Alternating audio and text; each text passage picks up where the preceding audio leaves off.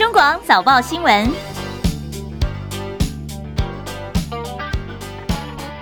听众朋友，早上欢迎收听中广七点早报新闻，我是张庆玲。今天是中华民国一百一十二年六月二十三号，星期五，阴历今天是五月初六。好，今天的天气是继续闷热，降雨比起昨天来说会多一些些。气象局预报员陈一秀说明了今天还有接下来端午节，还有包括今天在内三天假期的天气状况，我们来听听看他怎么说的。听众朋友早安，今天封面还是在台湾的北部海面呢。所以各地虽然是以多云到晴的天气为主，但是今天整个降雨水汽有稍微比较多一点。像在上午之前，在北部地区会有一些比较局部的短暂阵雨，中部跟南部降雨也会有一些些零星雨哦。不过今天最主要的降雨还是以中午之后，在北部地区还有其他山区或近山区的平地。有一些午后的局部短暂雷阵雨，也不排除有局部较大雨势发生的几率哦。提醒今天如果外出活动，也要留意天气的变化。温度方面，今天感受上还是比较闷热的，各地高温可以来到三十二到三十五度。其中呢，在云林、还有南高屏以及花东地区，可能有三十六度以上高温发生的几率哦。外出也要多多补充水分，注意防晒。那至于六日两天的天气，仍然是以多云到晴的天气为主，但是环境风场转为偏东南风，所以在迎风面的东半部地区，还有恒春半岛，会有一些零星的这个降雨哦。不过中午之后，整个山区还有西半部地区，还是会有一些午后雷阵雨。以上资料是由中央气象局提供。好，整理一下今天的天气，比起昨天来说，水汽多一些。那么明后两天就连假的最后这两天呢，天气又会比今天好一点哦，水汽又会减少。那么在安排活动的时候，大家可以多多的留意了。好，在国际上，这最新消息是一个不幸的消息，这是泰坦号潜水艇呢，它在日前在这五个。观光客他们去去勘察这知名的沉船铁达尼号的时候失联，经过几天来庞大的搜救行动，换来的是残酷的结局。美国海岸防卫队官员今天宣布，泰坦号的潜水艇发生灾难性的爆炸。好，这潜水艇内五个人没有一个人生还，因为深海机器人发现了这潜水艇的残骸。七海伦报道。泰坦号潜水器日前载着五个人前往观赏铁达尼号沉船残骸失联，经过连日大规模搜救行动，美国海岸防卫队官员宣布，潜水器上的五个人，包括海洋之门探险公司美籍创办人暨执行长拉许在内，全都死亡。美国海岸防卫队少将毛格说，泰坦潜水器发生了灾难性内爆。有官员向媒体表示，美国海军在泰坦号和地面失去联系不久，就检测到和内爆相符的声学异常。随后，美国海岸防卫队获知讯息，缩小了搜索范围。加拿大船舶部署的一具深海机器人，在海面下四千公尺发现了潜水器残骸，距离铁达尼号沉船的船头大约是四百八十八公尺。潜水器上的五个人，包括了五十八岁英国富豪及探险家哈定、巴基斯坦富商伍德父子，两个人都是英国公民，还有法国铁达尼号专家纳若莱，以及潜水器的驾驶人，也就是海洋之门探险的美籍创办人拉许。记者戚海伦报道。好，这是潜水艇悲剧，五个人全部都没有能够生还，那么也找到了潜水艇的残骸。今天清晨收盘的美国股市，联准会主席鲍尔继续放鹰，不过投资人恢复买进科技股，纳斯达克跟史坦普五百指数今天是收红，结束连续三天的下跌。在今天美股的收盘行情方面，道琼跌四点，收在三万三千九百四十六点；纳斯克指数涨一百二十八点，涨百分之零点九五，收在一万三千六百三十点；史坦普五百指数涨十六点，收四千三百八十一点；费城半导体涨了二十点。收在三千五百六十九点。那么鲍尔主要是说呢，美国的通膨现在看起来呢还是非常的严重，所以他说今年内可能会进一步的升息，如果升息两次是有机会的，也让投资人呢觉得信心大失。好，现在时间是七点零五分，欢迎回到中广七点早报新闻，我是张庆玲。好，我们假日版的七点早报新闻呢，还是有持续的播出哦。那么虽然说大家在放端午节的连续假期，但是呢，大家还是可以回到我们的 YouTube 频道上面来，不管是跟着我们现在在线上的直播，或者是在节目结束之后呢，今天您什么时间起床都没关系，稍微赖床一下也 OK 哦。随时回到我们的 YouTube 频道上面来，可以补课，来看看主播为大家所整理的，包括昨天到今天为止一些。重要的新闻，国内外的一些重点大事，还有这第二阶段就是日报哦。今天的国内的日报到底有哪些重点？我们待会儿都会分别来关心。好，刚听到了今天的美国股市的表现，那么欧洲股市呢？今天主要都是收低的，主要原因是因为英国、瑞士跟挪威等欧洲国家的央行为了抗通膨再度升息，像是今天英国股市是跌了五十七点，德国股市跌三十四点，法国股市跌五十七点。好，英国呢，他们最新的数据说他们的年通。通膨还是高达百分之八点七，未如预期的减缓，所以英国的中央银行英格兰银行决议要升息两码到百分之五，就是要对抗居高不下的通膨。所以英国的利率来到了十五年来的高点。国际油价部分今天下挫，而且幅度还不小，大概跌了有百分之四左右。当然，包括英国央行的升息幅度超出预期，所以让人担心经济跟燃料的需求。美国的原油库存算意外下降，但是似乎。还是无力支撑油价。纽约商品交易所西德州中级原油八月份的交割价下挫三点零二美元，跌了百分之四点二，来到每桶六十九点五一美元。伦敦北海布伦特原油八月份的交割价下滑了二点九八美元，跌百分之三点九，来到每桶七十四点一四美元。好，端午节连续假期已经开始。那么昨天第一天了，从一大早就是大塞车，今天是连假的第二天了。高工局预估，今天包括国道一号杨梅到新竹之间，总共大概有十七个路段呢，今天还是车多拥塞的情况。我们来听听高工局的说法。连假的第二天哦，首先我们看到国五的部分，预期在早上的六点过后就会有车流涌现。那这些车多的情况，预计到下午的两点过后会逐渐得到疏解。国道一号南下在杨梅到新竹，国道三号南下土城到关西，在早上八点到中午十二点左右呢，会有车多拥塞的情况，开始会有一些北返的车流出现哦。主要我们看到国道一号北向苗栗到湖口，国道三号北向关西到大溪，在接近傍晚的时候，从下午四点过后到晚上会有一些车多的情况。至于国道五号的部分，在中午过后呢，大概北向从宜兰北返的车流就会开始出现了。那这些北上的车流可能要到深夜才会得到疏解。中部地区的话呢，南向车流在接近中午的时段呢，国一南向彰化系统到埔盐系统，国三快关到雾峰系统这些路段，在接近中午的时候会有车多的情况。北返的话，我们可以看到国一北向。西螺到埔盐系统，国一北向南屯到后里的路段，在下午到傍晚的时候也会有一些车流出现。那至于国道三号北向呢，我们可以看到苑里到香山路段，在接近傍晚的时候也会有一些车多的情况。南部地区的话呢，主要也是国十东向顶金系统到燕巢系统，接近中午的时候会有一些车多情形。好，那么这是今天呢，高工局告诉大家哪一些塞车路段跟时段哦。如果您现在已经在车阵当中的话呢，也拜托大家要保持行车的耐心了。总之来说，今天西部国道大概到晚上八点钟之后，车流才会疏解。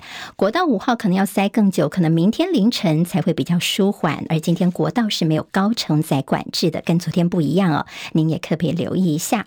好，另外在昨天引起大家关注的是，之前我们说要洗刷台湾是行人地狱的污名。所以从六月三十号开始呢，说不让行人的话呢，这车子要加重罚，而且罚六千块钱。另外还要强制上什么道安讲习课程。警政署是原本宣布说呢，到底怎么做呢？就是呢，从六月三十号开始，只要这斑马线上面有行人在，不管跟你的距离远还是近，你都要停让，否则就要被罚了。结果呢，民怨炸锅之后，我们昨天看到交通部长王国材赶快呢跟内政部长来联系。之后说，no no no，我们先暂缓一下哦。那么在周一的时候呢，还会再来讨论。基本上呢，就怕大家塞车变成另外一个是呃车子开车的地狱，所以接下来的做法呢也会做调整。我们来听听王国才的说法。啊，如果在远端有人踏到人行道，你是在这个你的近端就要停哈，是不合理的哈。所以可能是人在这个近端哈，就是在呃中央分隔线一半的这个地方哈，在这个范围内来讨论执法的空间。警政署想要在他的执法标准呃比较明确一点的哈，所以呃他们就的确有提出说有人在人行道就完全停等，但是我们觉得这样是。呃，不尽合理哈，而且对于车流影响太大，所以我们现在在下礼拜一哈来讨论所谓近端这个有行人的时候的一些执法的一些标准，然后邀请警政署来一起来讨论。好，我们刚刚听到是交通部长王国材呢说，在我们连续假期结束之后，下周一呢会赶快来开会讨论哦。毕竟六月三十号要新上路，怎么执行，大家非常关心。那么待会我们在第二阶段读报时间时候，也会更进一步告诉大家，到底想要执法所有的远端、近端是什么意思。那么请大家继续的锁定收听。好，谢谢 Phil，谢在我们的七点钟的这个连呃我们的留留言板当中的给庆玲斗内哦。好，那么希望大家今天能够早起。这时候听到满满的新闻，很有元气。好，昨天是端午连假的第一天，看桃园机场哦，非常多人挤满了准备出国的旅客。根据移民署国境事务大队所提供的资料说呢，端午连续的假期疏运，昨天算是最高峰，大概总运量突破十一万人次，是疫后国境开放以来的最高的。今天的人次方面大概是十万人次，明天大概九万七，那么大概在收假日那天大概也会破十万人次。看来在这个四天的端午连续假期呢，这出国的朋友相当的多。那么大陆呢，现在也是在端午节的假期，迎来最近五年来旅游最畅旺的端午，在五一的时候呢，大陆游客是挤爆各地；而在今年的端午出游人次，现在估计说可能会达到一亿人，有望突破二零一九年同期的水准。在这个端午连假的旅游消费呢，现在估计大概三百七十亿人民币，而周边的一些什么旅游的关键字啦、避暑游等等，都是一些重要的关键字。另外还有就是演唱会经济。有近百场的演唱会跟音乐节，像是周杰伦、五月天的演唱会门票一票难求，在演唱会周边的些饭店、热门酒店呢，也是一房难求的。好，那么大陆的端午节连续假期呢，昨天开始进行到周六，那么周日呢是要上班来调休的。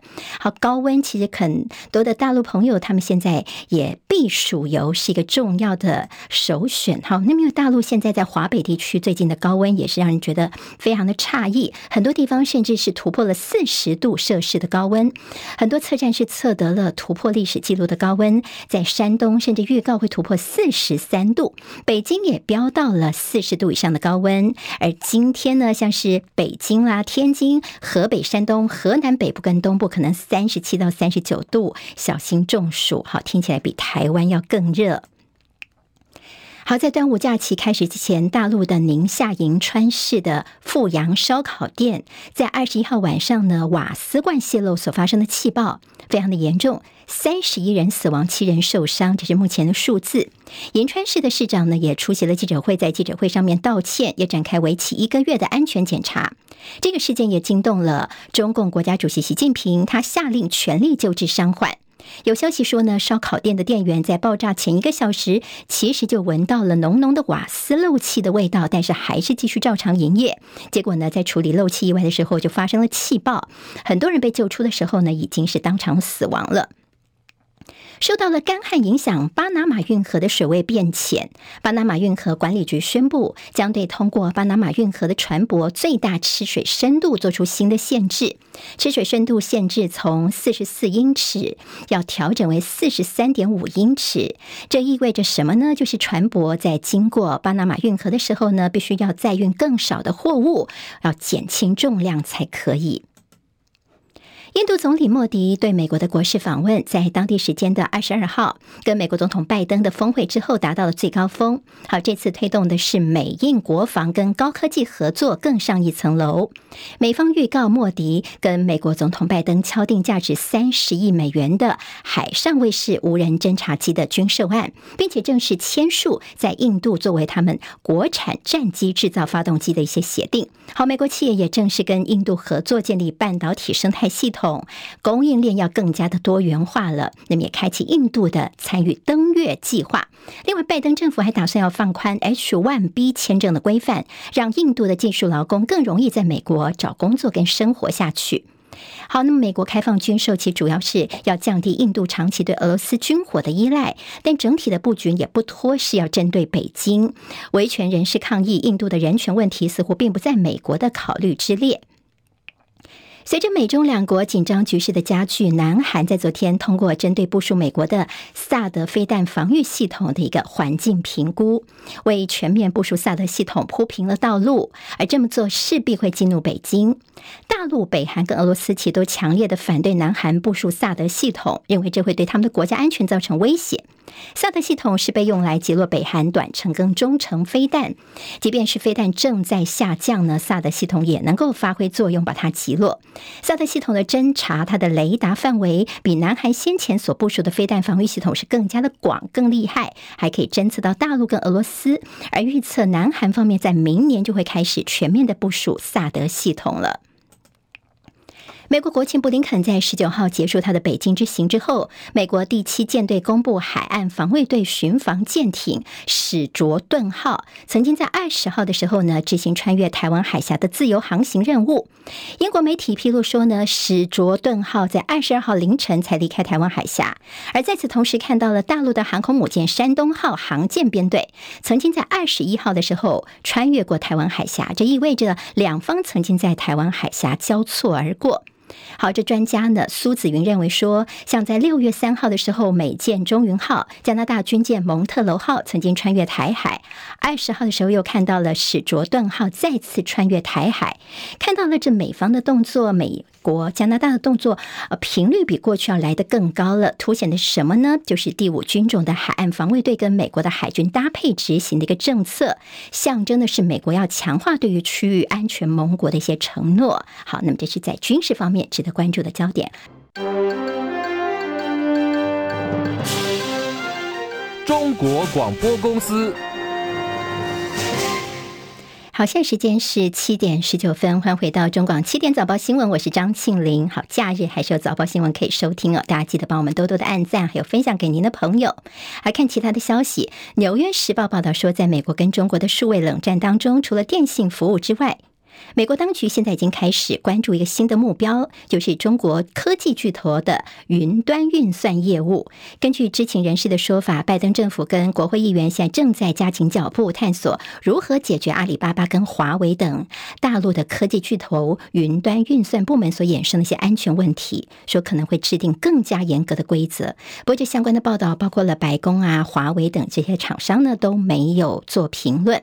好，先前曾经报道说，大陆跟古巴达成了设置监听设施的协议之后，美国媒体再度引用所谓知情人士的消息说，美国的情报机构在疑似中国间谍设施当中追踪到了华为还有中兴通讯的员工在内啊。所以，美国众议院中国问题特别委员会的主席盖拉格他就说呢，华为跟中兴跟古巴的业务呢，就是要掩护中国的情报人员前往古巴。美国联邦众议院以口头方式通过了美台二十一世纪贸易倡议的第一批协定实施法案。这法案获得众议院通过之后，还必须经过参议院讨论表决，在参院表决通过之后，才会递交美国总统来签署生效。好，面对美国国会坚持呢，他们对于台美贸易倡议要有审查的权利。我们的行政院经贸办公室还是重申说，在台湾呢，我们不用送审。他们说呢，这台美贸易倡议算是叫做行政协定签。签署之后只需要行政院备查就好了，协定生效之后到立法院查照就可以了。也就是呢，说立法委员们诸公，你们还是没有对这个台美二十一世纪贸易倡议有所谓的审查权的。民众党主席柯文哲最近的民调飙升，民进党似乎改变战略了，不再对他冷处理，而是下令找一些像是反黑箱服贸的相关资料，说要检视柯文哲的言行不一。而有最近的一个新的战场，就是找出柯文哲在多年前二零一六年他受访的时候说中国要他选总统，把他贴上个亲中的标签。好，柯文哲其实做出回击，他也说明为什么会有这样的一个呃被大家误解的事情。他说，因为那个时候你。你办双城论坛，人家就会问你说：“哎，以前台北市长后来都要选总统，那你会不会去选总统呢？”柯文哲说他那时候就是很客气的回答说：“我现在在当市长，那我现在不会去选总统。”说那就是很客气、很正常的交谈。结果后来被这无限上纲哦，变成是大陆希望我柯文哲选总统，那么就被抹红了。那么对于这样子抹黑抹红呢，柯文哲也觉得相当的无奈。好，民进党总统参选赖清德所抛出的大专私校生的补助学费政策，绿白的攻防。哈，民众党主席柯文哲批说，这叫做最廉价、最偷懒的公共政策，是齐头大撒币。好说呢，你民进党动用国家资源政策买票，赖清德近半则是回应说，赖清德不像柯文哲从小没有后顾之忧哦，所以你没有办法感受这些同学们身上有这学贷之苦。好，那么柯办在晚间就回应说，你这个赖清德方面的说法是制造阶级对立呢，我们必须要强烈的谴责。好，那么这是一些口水战的部分。国民党总统参选人侯友谊最近民调都是落后。好，立委陈玉珍建议党中央在七月二十三号全代会召开之前，设立总统提名人的民调不能够低于百分之十五的所谓防专条款。国民党秘书长黄健庭说，党主席朱立伦已经公开表示，绝对没有换人的可能性。好，任何伤害国民党党内团结、亲痛仇快的言论，请到此为止。有党务人士也说呢，侯友谊的民调从来没有低于百分之十五，所以不需。需要什么防专条款来破坏团结？好像距离选举其实还有大概六七个月，现在民调低迷，其实还有很多努力的空间呢。那么说，侯友宜团队现在也在调整他们的步伐，扩大团队规模跟人才，而且像上次到台大的表现，比到政大时候表现也稳健了许多，有进步哦。所以呢，所谓的这个以换侯为条件的防专条款，这样是灭自己志气。好，国民党的说法。好，新北的卫药事件，且有登上外国媒体的版面。英国《卫报》的一篇报道说，台湾已经出现了大批不满当局处理方式的声浪。如果这样的态势继续下去，而且没有能够有效的解决的话，那么有可能会威胁到国民党二零二四总统大选的机会。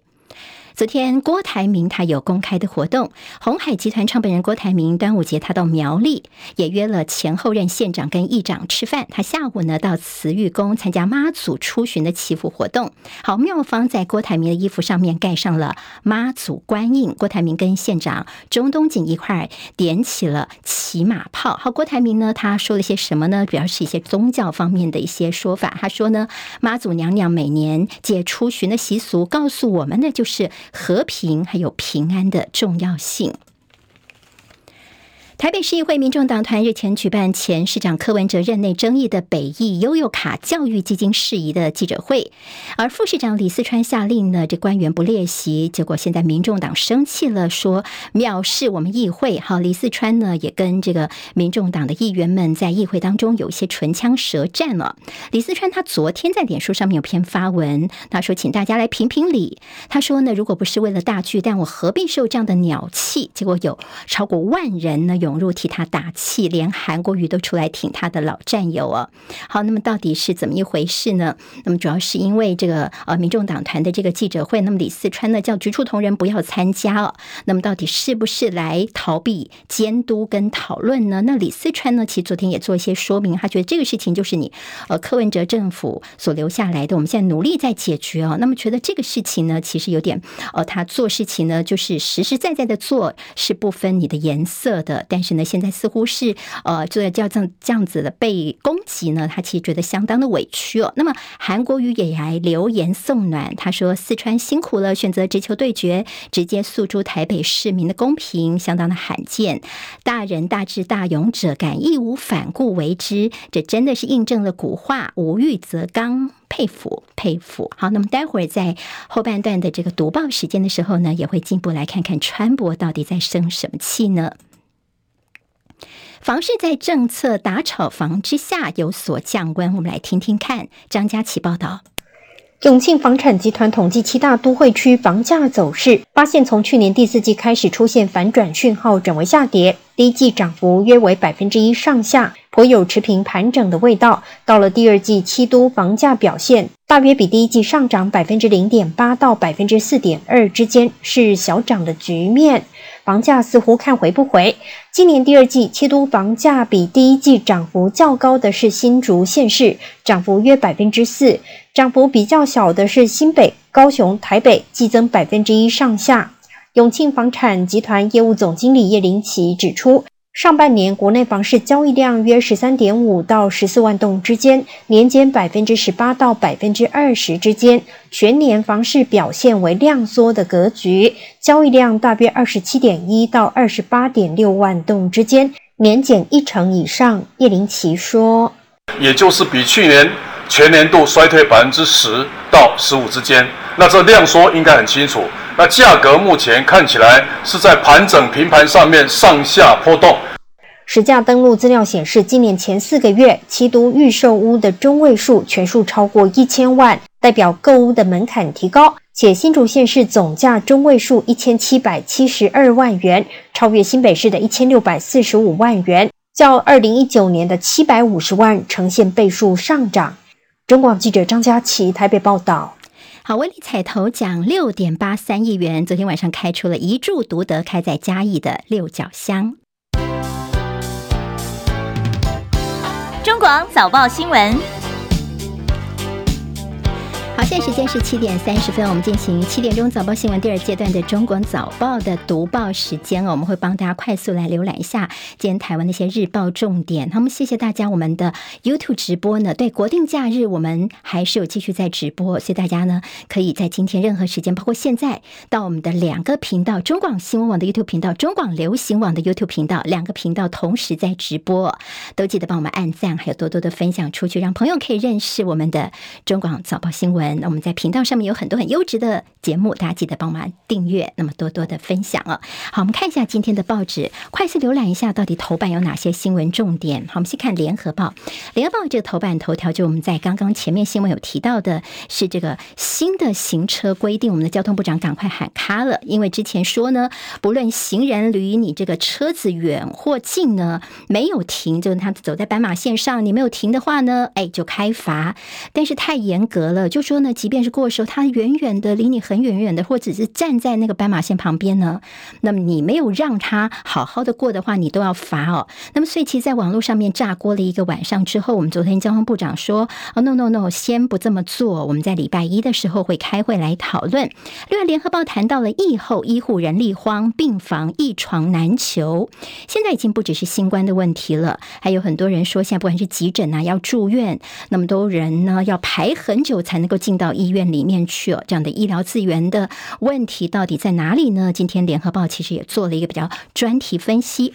中国时报今天头版头条是清冠一号，好，很多人呢在染疫期间会吃我们中药清冠一号，但是从七月份开始要自费，这叫做健康不平等。好，台湾所研发的清冠一号，未来可能在国外才容易买得到了，问题在哪呢？今天中时有报道。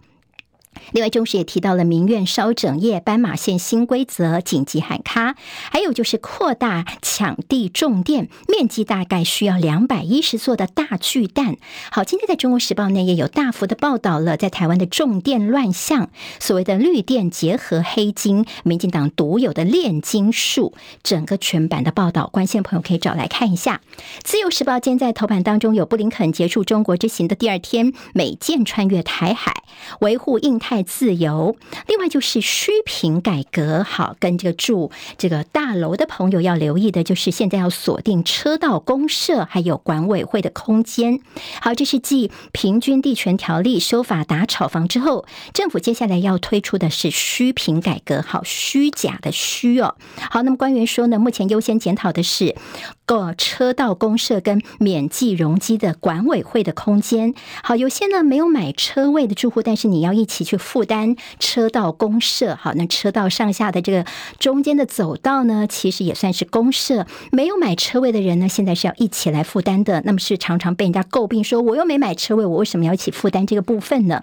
好，现在倾向由买车位的住户来负担这个车道公社，没有买车位的人呢，就不用负担了，避免车公。变成大公哈，车子的公社变成是大家共同的公社，好，那么它负担可以小一点点，但是呢，这中间需要修法，有公寓大厦管理条例必须要进行修法。另外，《自由时报》谈到了这样的一个社会新闻：租屋设分装厂跟仓库，小蜜蜂送货的一条龙，这是红人会一条龙式的贩毒，警方逮捕十二个人，他们化整为零，透过社群来卖毒咖啡包，警方多路搜索捣破了。那么，这个贩毒的首脑也遭到收押。另外，自由提到是卖官入狱又收回扣的是台中市的这个区长叫林建堂，判刑六年半。好，那么这个区长比较特殊的，他是台中市唯一的原住民自治区和平区的第一任的民选区长。经济日报今天头版当中有台股第三季迎资金行情，还有 AI 笔电来了，催动换机潮。联准会主席鲍尔继续放鹰，他说今年再升息个两码，嗯，这是个不错的猜测，意思呢就是会升息两次，升个两码是有机会的。工商时报今天头版当中看到是十七档双资喝彩，双资是说谁呢？外资跟投信双资喝彩，在端午节之后会看到这续攻。的一些主要的类股有哪些？工商时报帮大家做了一些整理，还有通膨压力炸锅。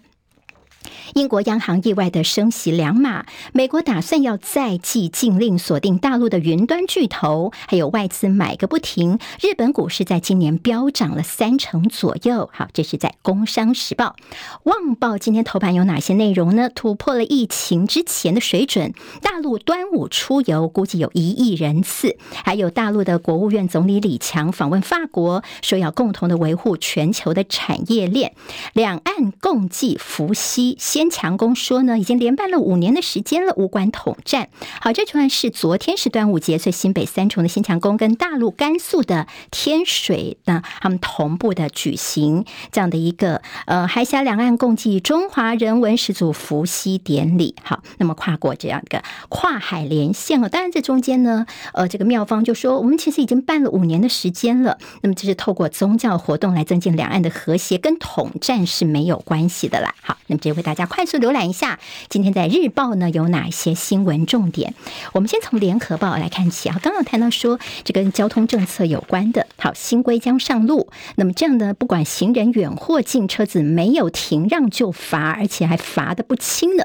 但是呢，民怨出来之后呢，我们交通部长就紧急的喊卡了。好，我给直播朋友看一下，不知道这个表格您看得清不清楚？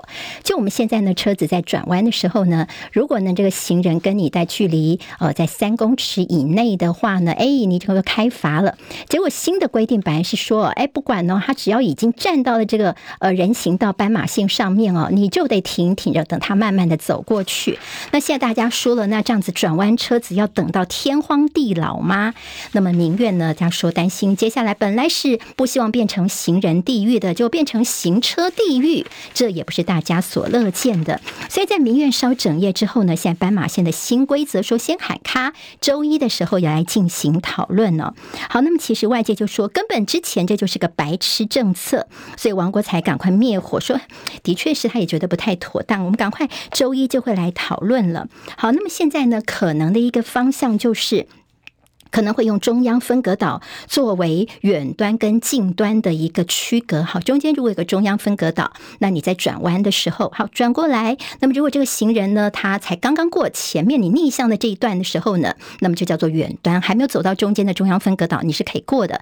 但是呢，如果他已经走到了你顺向的这样的一个斑马线的时候，哎，你就得停了，你让他过才可以，就分成远端跟近端。目前有可能是这样做。那如果没有中央分隔岛怎么办？呢？就是它中间总是会有些双黄线、双白线呐、那么就是作为一个中间的区隔。当然，这个是目前的研拟方向，真的怎么做的话呢？周一会再做讨论。我们在广告之后还有更多内容提供。好，现在回到七点三十九分钟，广的七点早报新闻。好，刚刚我们有听众朋友在我们的聊天室说，那个叫做“先色工”哦，好吝啬的色，赶快纠正自己一下哦，不好意思。好，我们赶快看其他的新闻。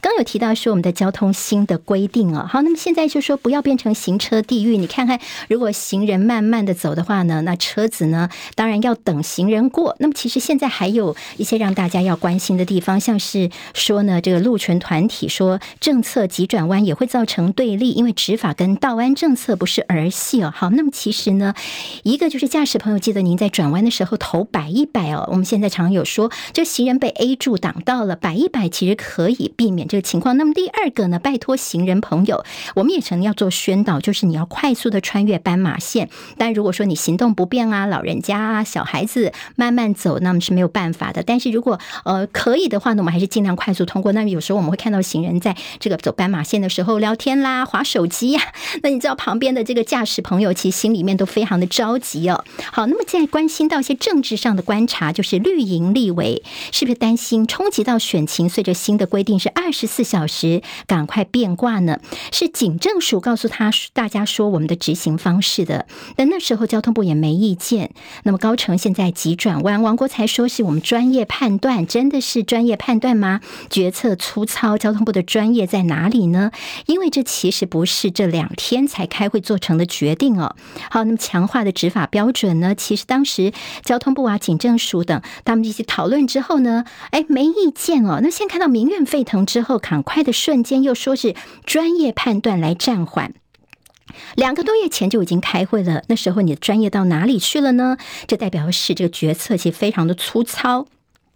基层员警其实早就觉得说，这根本就不可行哦。到时候真的这么做的话呢，恐怕是都会市区会大塞车，而且不被骂死才怪。专家说，改善道路工程也可以降低死伤。在硬体方面呢，我们其实还有一些做法，比如说这个号志行人早开啦，缩短斑马线的一些距离等等。好，在硬体方面的配合，保障行人的安全，希望尽量能够兼顾。那么驾驶说，也应该思考人流跟车流分时。避免造成交通恶性循环。好，那么行人如果一个一个慢慢走，你一个车子呢，等到两三个绿灯可能才转得过去哦。好，那么可能一个绿灯呢要右转车等等，要等等了呃好几个绿灯之后才过得去，因为行人优先呢。好，那么这是接下来可能跟大家，尤其是开车族都会有比较密切相关的了。好，我们赶快看今天在中国时报头版头条。好，清冠一号，很多朋友在这个呃确诊的时候呢，会去找清冠一号来吃，但是这清冠一号从七月份开始要自费。中国时报说这叫做健康不平等。好，就说包括说我们的这个中央纾困振兴预算是在六月三十号到期，所以说从七月一号开始公费就不再补助清冠一号了。一盒呢，清冠一号大概要一千五到一千八人呃我们的这个新台币哦。那么民众呢要自费。费哦，相较于最近，你看政府是大手笔的来补助一些呃私立大学啦、高中的学费等等，所以前卫生署长杨志良就说，现在疫情还在持续耶，教育平等、健康也应该要平等。其实政府你不差这么一点钱啊，你随随便便补助就是好几百亿，那么其实大概我们这个新冠啊、一些药物等等，就是几十亿就可以解决的事情。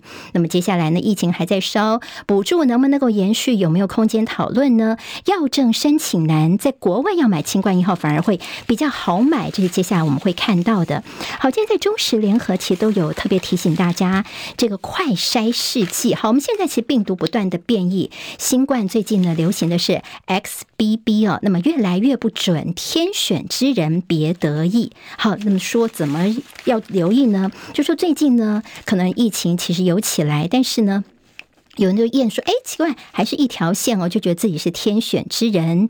但是呢，这可能是快筛试剂已经越来越不准了，因为这个新冠病毒的变异，在过去敏感度大概七成的快筛，现在可能更低了，越难真的反映到你有没有染疫哦。所以比较担心的是说，有些高风险的族群，如果你没有办法马上确诊的话呢，你就没有办法立刻投以抗病毒药物，会延误到病情。所以呢，有高危险群的人呢，即便你是快筛阴。有些症状的话呢，你还是要进一步的去接受 PCR 检测，以免沦为重症个案。食药署现在有动作，要求业者调查一个月内提出评估报告，看看我们的快筛试剂现在是不是已经越来越不准确了。好，您手上可能还有很多快筛试剂，但病毒已经变异了好多轮了，有些是验不出来的。所以最重要是大家的一些卫生习惯还是要做好啊。好，一些高龄的朋友啦，还有一些慢性病，甚至一些这个 BMI 比较高的朋友呢，其实呢，在你快筛的时候，你要留意到，现在有可能是没有验出来的，要留意哦。《联合报》今天在头版二提到是在疫后的医护人力荒。好，那么病床难求，专家担心会关床、关门诊，以后会变成常态。以后看诊跟住院会变成困难的事情。好，在六月上旬，如果您有去医院的话，可能有发现像是北部的各大医院的急诊都拥塞，内科病房一床难求。好，北部已经算是医疗资源算是相对充裕的了。就现在呢，急诊塞人，内科也是很难进来哦。那么非紧急。手术被迫延后，甚至呢，就在在疫情的一些就医噩梦，到现在疫后还在持续上演。还有一些就是可能癌症病友他们的一些化疗计划等等也被受到影响了。比如说，你可能要进医院去做一些治疗，至少排个两周才有机会住院治疗。好，为什么说这个无床可用呢？最大的问题就是，其实是医护照顾人力不足。好，你以后的这个医护人力减少，若再加上少子化的风暴，以后关床、关床、关门诊会变成常态。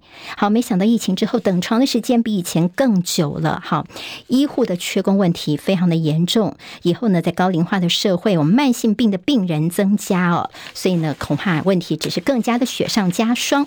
护理师超过半年就一千七百人离职，过劳、高压、防疫津贴被卡。好，那么现在可能只分到一点点，甚至还没有发下来。最讨厌听到的就是你叫我们共体时间，我们已经累成这样子了。共体时间这四个字听起来是非常的刺耳。还有就是在医生部分。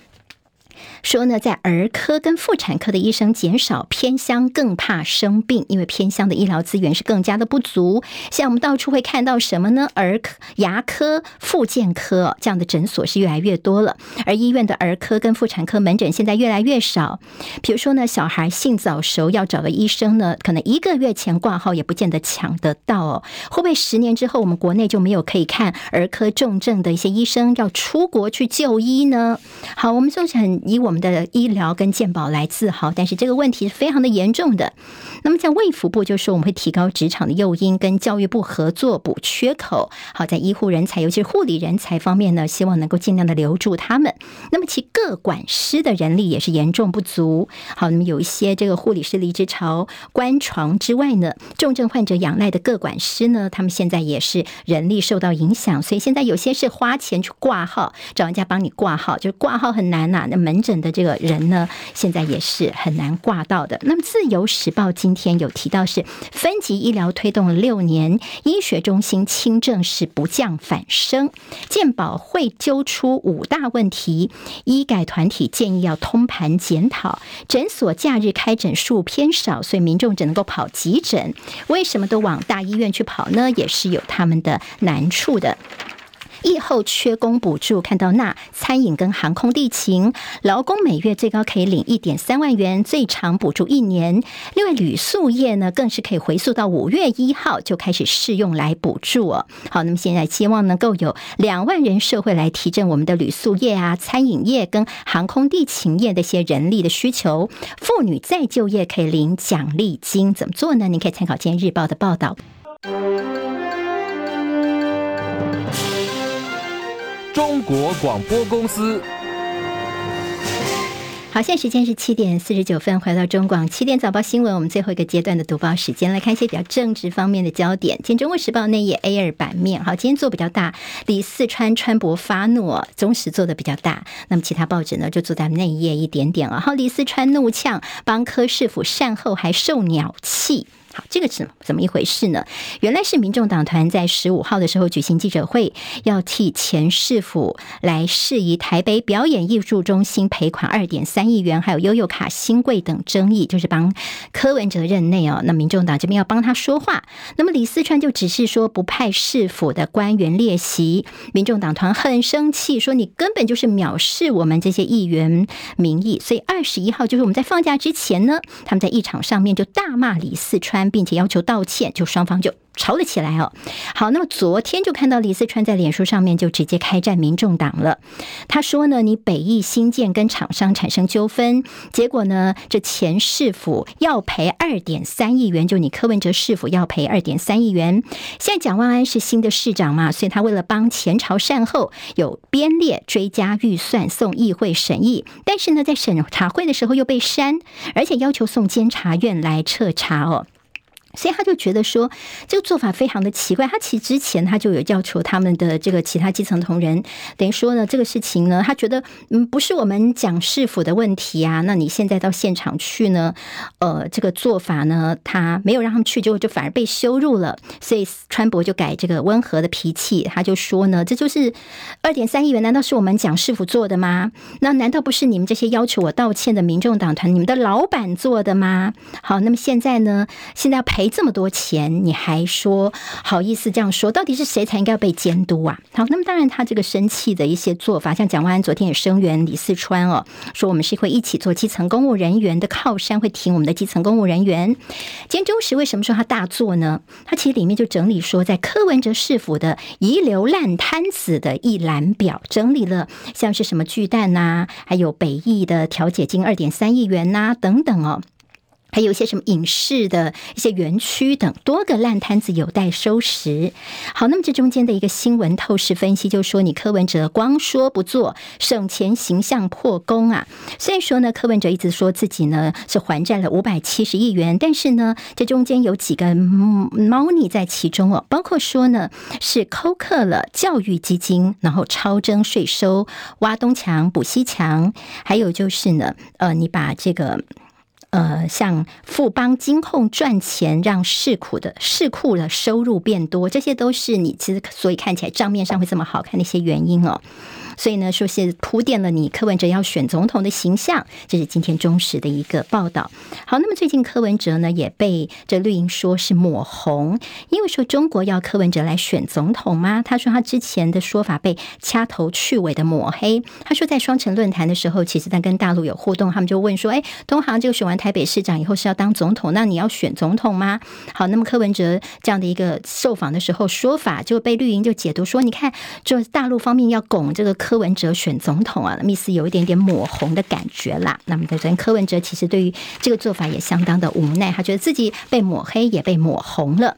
自由时报今天提到了防侯友谊的溃堤，国民党打算要祭出党纪，约束党员的言行。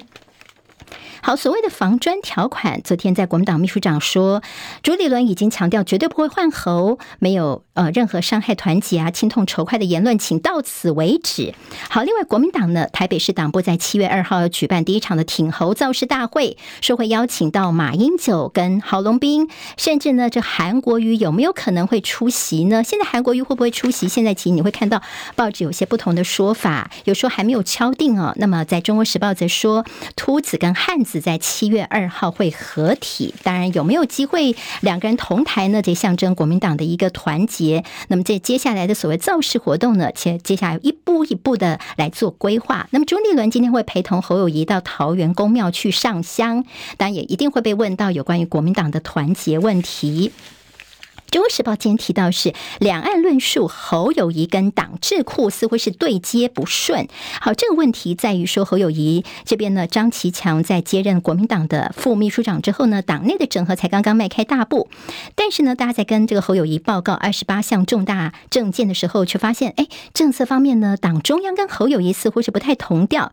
像是呢，国民党方面的定海神针九二共识，似乎也都跟侯友谊没有办法达成共识。不止如此，侯友谊在政大跟台大演说所提到的，只战于境外，国民党智库也毫不知情，在国防政策上面也是没有对接的。好，似乎要磨合，还是要需要相当多的时间哦。好，那么在赖清德方面呢，是不是持续的保持他的选战节奏呢？也看到其在绿营方面呢，他们似乎打磕的力道有在提升哦，但是也有说，哎，是不是打侯不打磕呢？他们说没有没有，我们就是按照我们的选战节奏。对绿营来说，他们现在还是有个注意，就是要避免激化柯粉对政党恶斗的一个反感呢。那么甚至还有说绿营的人士，他们很讶异，说侯友谊这么弱，吓坏大家了。好，接下来呢，柯文哲、郭台铭跟国民党后续的动向，就是下大选下半场接下来的焦点了。好，我们也要持续的观察喽。今天谈到基隆立委选情生变，还记得吗？前几天的就在民进党提名的基隆市立委参选人张炳军涉嫌的诈领助理费案，现在呢，他是不是选不下去了呢？所以在绿营基层说，希望蔡适应能够再出来选，但到现在呢，他还没有松口。中国时报今天在头版扩大抢地种电面积，大概需要两百一十座的大巨蛋，讲的是在民进党你的这样的一个绿电政策方面呢，行政院在盘点。低地力的农地跟长期的弃养的一些余温，所以说呢，这个绿能的发展就是从这些地方来哦。但国民党就说，你政府带头毁家园，只是为了享受你的光电暴利。好，在那页呢，其实有蛮大篇幅的报道，来看看。说国土不设防，学者批乱开空头支票，非都市土地使用管制大松绑，引发了担忧。学者说防范太阳能板会污染的这个疑虑，但是对于农民来说，现在反正也没在种，租金太诱人了，所以抢当光电的参交啊。还有绿电结合黑金，民进党独有的炼金术。好，那么现在所谓的毁山灭林，我们的光电板遍布在全台，这就能够轻易的补足我们核电的缺口吗？那中间有哪些黑金的温床？绿金变黑金，老百姓都看在眼底。好，鱼电共生，虱目鱼三年涨了一倍。好，那么养虱目鱼的人越来越少了，所以造成你现在要吃个什么虱目鱼粥啊等等，哎，现在变贵喽。你们感觉到呢？还有不利栖息，所以冬季的候鸟过境锐减。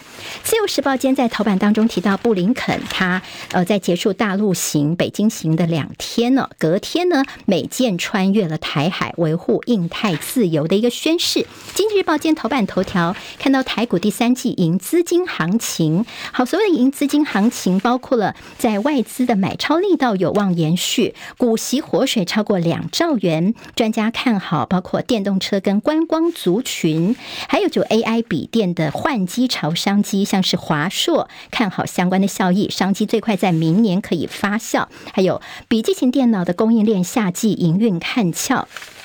工商时报今天头版头条总共有十七档双资贺彩节后续攻，哈，那么台股的多头格局看起来并不会改变，华航、远传、大同等或外资投信加码，后市看俏。Google 控诉微软牵动伺服器的相关供应链，还有英国央行意外的升息两码对欧洲经济的影响。好，我们下次再见喽，谢谢大家。